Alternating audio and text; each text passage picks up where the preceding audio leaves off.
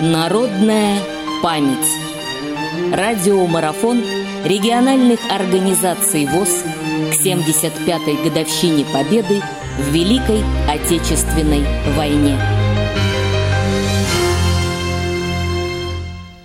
Здравствуйте. Меня зовут Любовь Васильевна Воробьева.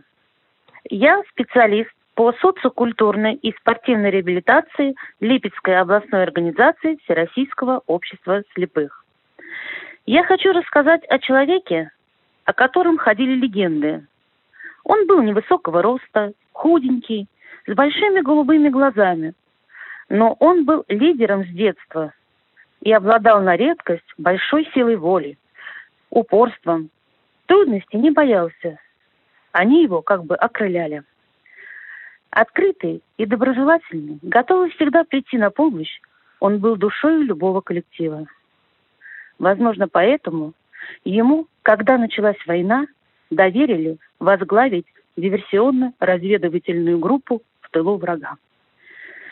Михаил Никитович Анипкин родился 15 сентября 1920 года в хуторе Большой Лозовой Калачевского района Воронежской области – 1938 году окончил 8 классов неполной средней школы.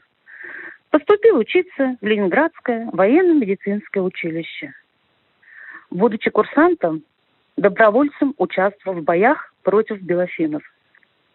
По окончании училища в 1940 году был направлен в город Вильнюс военным фельдшером 132-го отдельного батальона связи – где и прослужил до начала Великой Отечественной войны.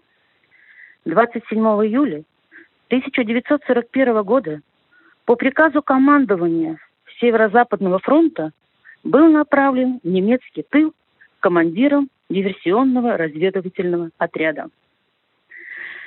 Кто с ним общался, работал или встречался, знает его как общительного и чуткого человека, активного общественника – и, наверное, не все знают, что Анипкин с июля с 1941 года по март 1944 руководил несколькими разведывательными группами в тылу врага. У Михаила Никитовича был псевдоним «Быстрый». Он и его боевые товарищи действовали бесстрашно, молниеносно и всегда были неуловимы. Группа работала глубоком тылу на Псковщине. Под откос летели вражеские составы, взрывались склады с оружием, мосты. Немцам не было покоя ни днем, ни ночью. Только они вот зайдут в село, расположатся на отдых, как тут, будто из-под земли. Появлялась группа под командованием Анипкина и уничтожала их. Отряд был неуловим, действовал стремительно – во всех селах Псковщины распространялись листовки, в которых немецкое командование предлагало несколько тысяч марок тому, кто знает, где найти Быстрого. А сам Быстрый часто вертелся буквально у них под носом. Но кто бы мог подумать, что этот белобрысый мальчишка с пастущим нутом и есть сам Быстрый. Военная биография Михаила Никитовича очень богата – как-то быстрый с двумя бойцами своего отряда ушел на задание и неожиданно попали на засаду. Разведчики были схвачены и их заперли на ночь в сарай. А утром, когда их повели на расстрел, в село ворвались партизаны. Немцы, перед тем, как покинуть село, поспешно расстреляли захваченных разведчиков. Все погибли. А Аниткин, ну, видимо, родился в рубашке. Пуля попала в живот, рядом с пупком. Прошла через весь живот и вышла из-под лопатки, ничего не задев. Когда он лежал в госпитале, то на него бегали смотреть и врачи, и медсестры, и сам, сами раненые.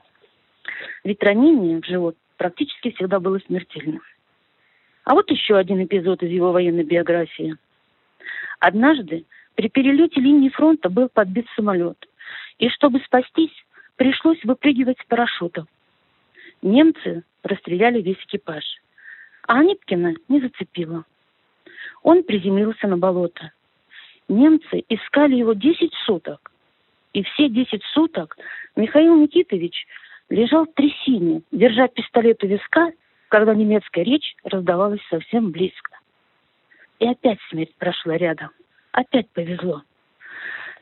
Но, правда, при взрыве самолета он получил ожог лица.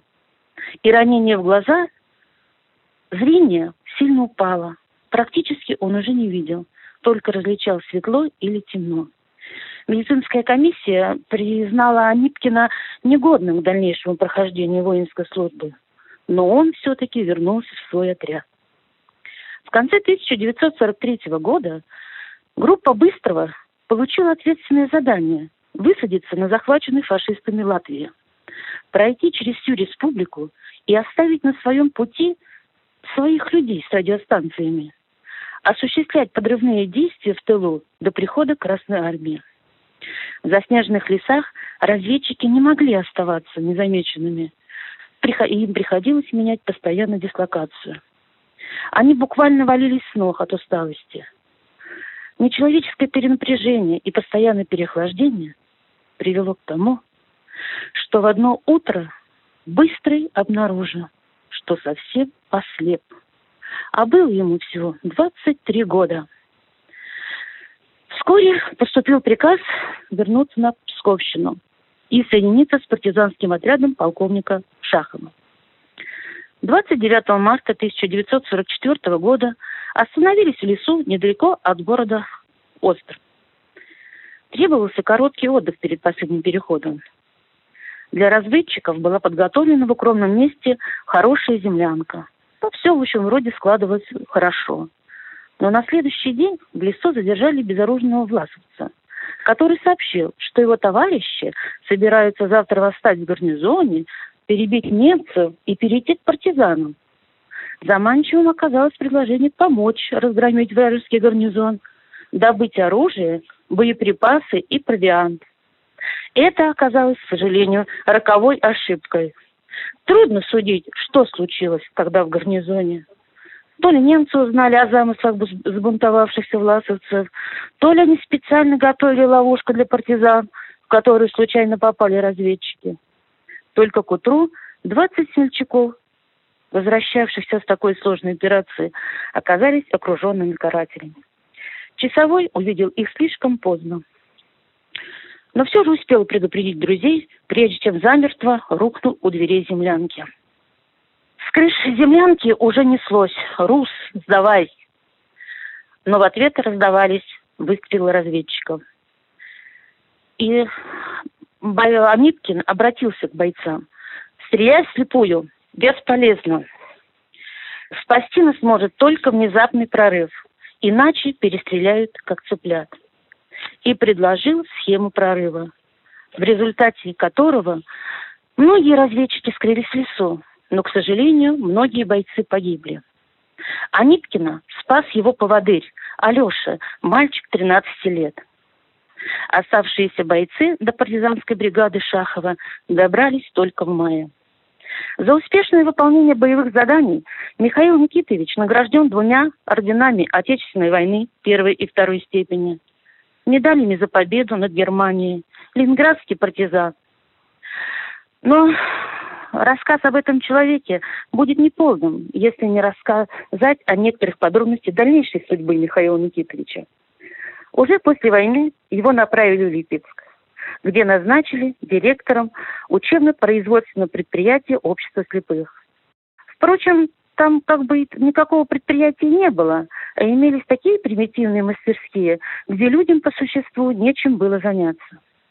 Все попытки наладить производство упирались в отсутствие материалов и оборудования. Намыкавшись вдоволь и ничего не получив, Аниткин добился приема у Сталина, которому и выложил на чистоту все беды, в которые попали люди, потерявшие на войне зрение. Просил помочь наладить производство, и оно было налажено. Для своих рабочих было построено много жилья. За все эти дела Аниткин был награжден орденом Трудового Красного Знамени. Но и это еще не все.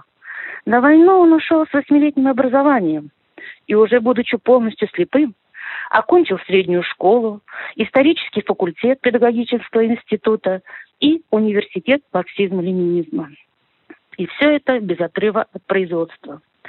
С 1946 года по 1954 год Аниткин Михаил Никитович руководил Липецким УПП. С 1954 по 1991 год он председатель Липецкой областной организации Общества слепых. Умер он в декабре 1995 года. Испытывая боли, он молчал, не жаловался. Впрочем, как всю свою жизнь. Народная память. Специальный проект «Радио ВОЗ» к 75-летию Великой Победы.